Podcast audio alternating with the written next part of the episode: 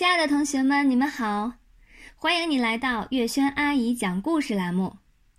今天呀，我们继续讲《淘气包马小跳》系列的图书《贪玩老爸》第二集。马天笑先生和跳跳娃。马天笑先生啊，在没有当爸爸之前，是个昏头昏脑、吊儿郎当的小伙子。他在一家玩具厂里当了八年的玩具设计师，设计了一大堆一点儿都不好玩的玩具，堆在库房里卖都卖不出去。玩具厂的老厂长一见到他，从头到脚都是气，经常指着他的鼻子数落他：“马天笑，你设计的玩具怎么一点儿都不好玩呢？”马天笑先生也说不清楚，他设计的玩具为什么一点都不好玩。他本来是一个很贪玩、很会玩的人，为什么就设计不出一样好玩的玩具来呢？不仅是别人这样看他，就连马天笑他自己看自己呀，也觉得自己是一个没有才华的设计师，设计出来的玩具。不过是捏一下肚皮叫一声的橡皮鸭，眼睫毛长得吓死人的洋娃娃，还有就是那个傻乎乎的打起鼓来就停不下来的老黑熊。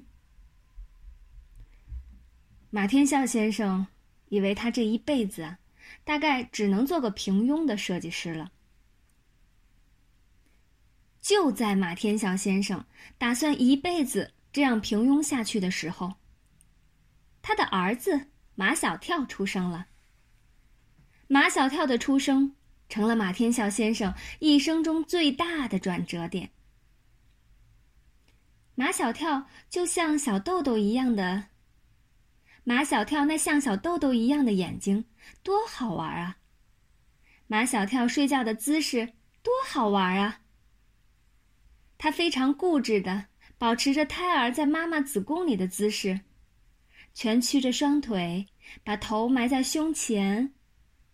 哎呀，真是太好玩了！马天笑先生想，如果照着他儿子的样子做一个玩具，一定很好玩。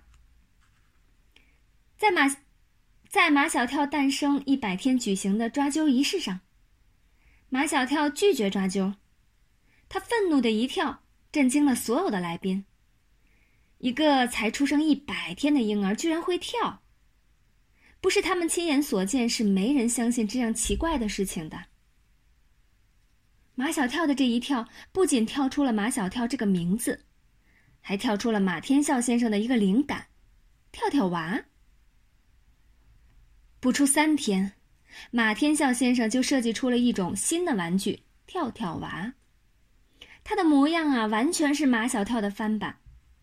大脑袋，豆豆眼，圆鼻头，嘴没有合拢，一只嘴角向下垮，一只嘴角向上翘，所以脸上的表情不知是哭还是笑，或者是哭笑不得的表情。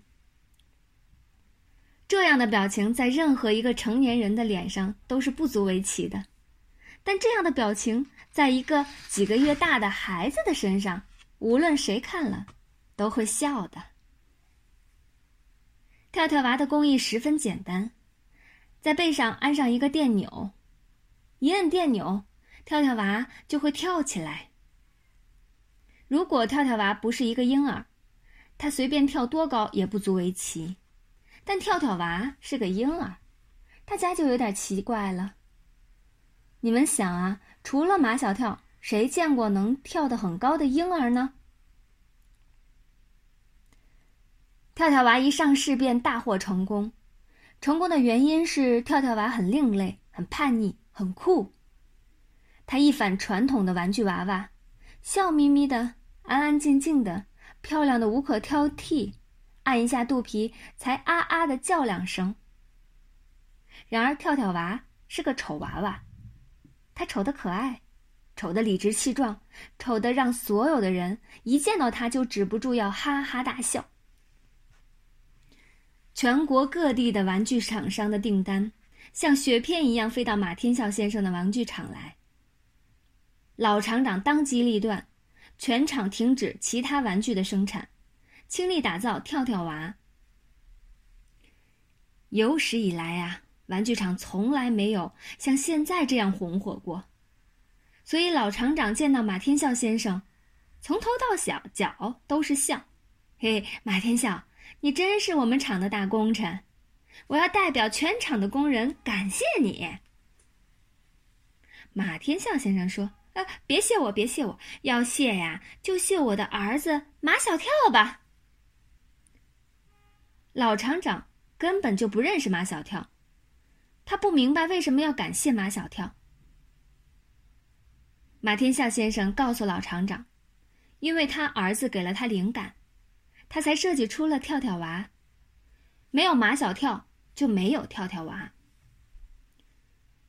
老厂长这才意识到，马小跳是个比马天笑先生更为重要的人物。于是，他代表厂里的全体工人，买了几罐进口奶粉，亲自去面谢马小跳。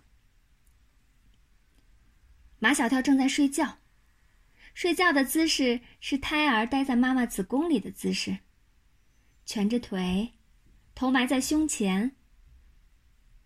只有在睡觉的时候，马小跳呀，仿佛才能回到他妈妈的子宫里。诶，小孩子睡觉一定要躺平。马天笑先生还没来得及阻止老厂长，老厂长已动手去摆平马小跳。马小跳最愤怒的事情，就是有人要硬把他从他妈妈的子宫里拉回现实的世界里。愤怒的马小跳，愤怒的一跳，老厂长先是一愣，然后哈哈大笑：“马天笑，你这个儿子比你的跳跳娃还要好玩儿。”跳跳娃不仅占领了中国市场，还打进了国际市场。许多国家。像发达的美国、英国、法国、日本、韩国，不发达的尼泊尔、埃塞俄比亚，都有跳跳娃在卖。在一次国际玩具博览会上，跳跳娃一举获得设计金奖。马天笑先生出名了，而且一出名便在世界上出名。虽然是跳跳娃让他出的名，但他心里比谁都清楚。是他的儿子马小跳彻底的改变了他的命运。马天笑先生成了世界上著名的玩具设计师，他还当上了玩具厂的厂长。但马天笑还是马天笑，他有时候还是昏头昏脑、吊儿郎当，而且，而且他比过去更贪玩了。跟原来不同的是，原来他是一个人玩，现在他是带着他的儿子马小跳一起玩。这时候啊，马小跳还是一个不到六岁，这时候啊，马小跳还是一个不到六个月的婴儿，他一点儿都不知道，他才这么一点点大，就已经改变了他老爸的命运。好啦，今天我们这一集就讲完啦，我们下次再见。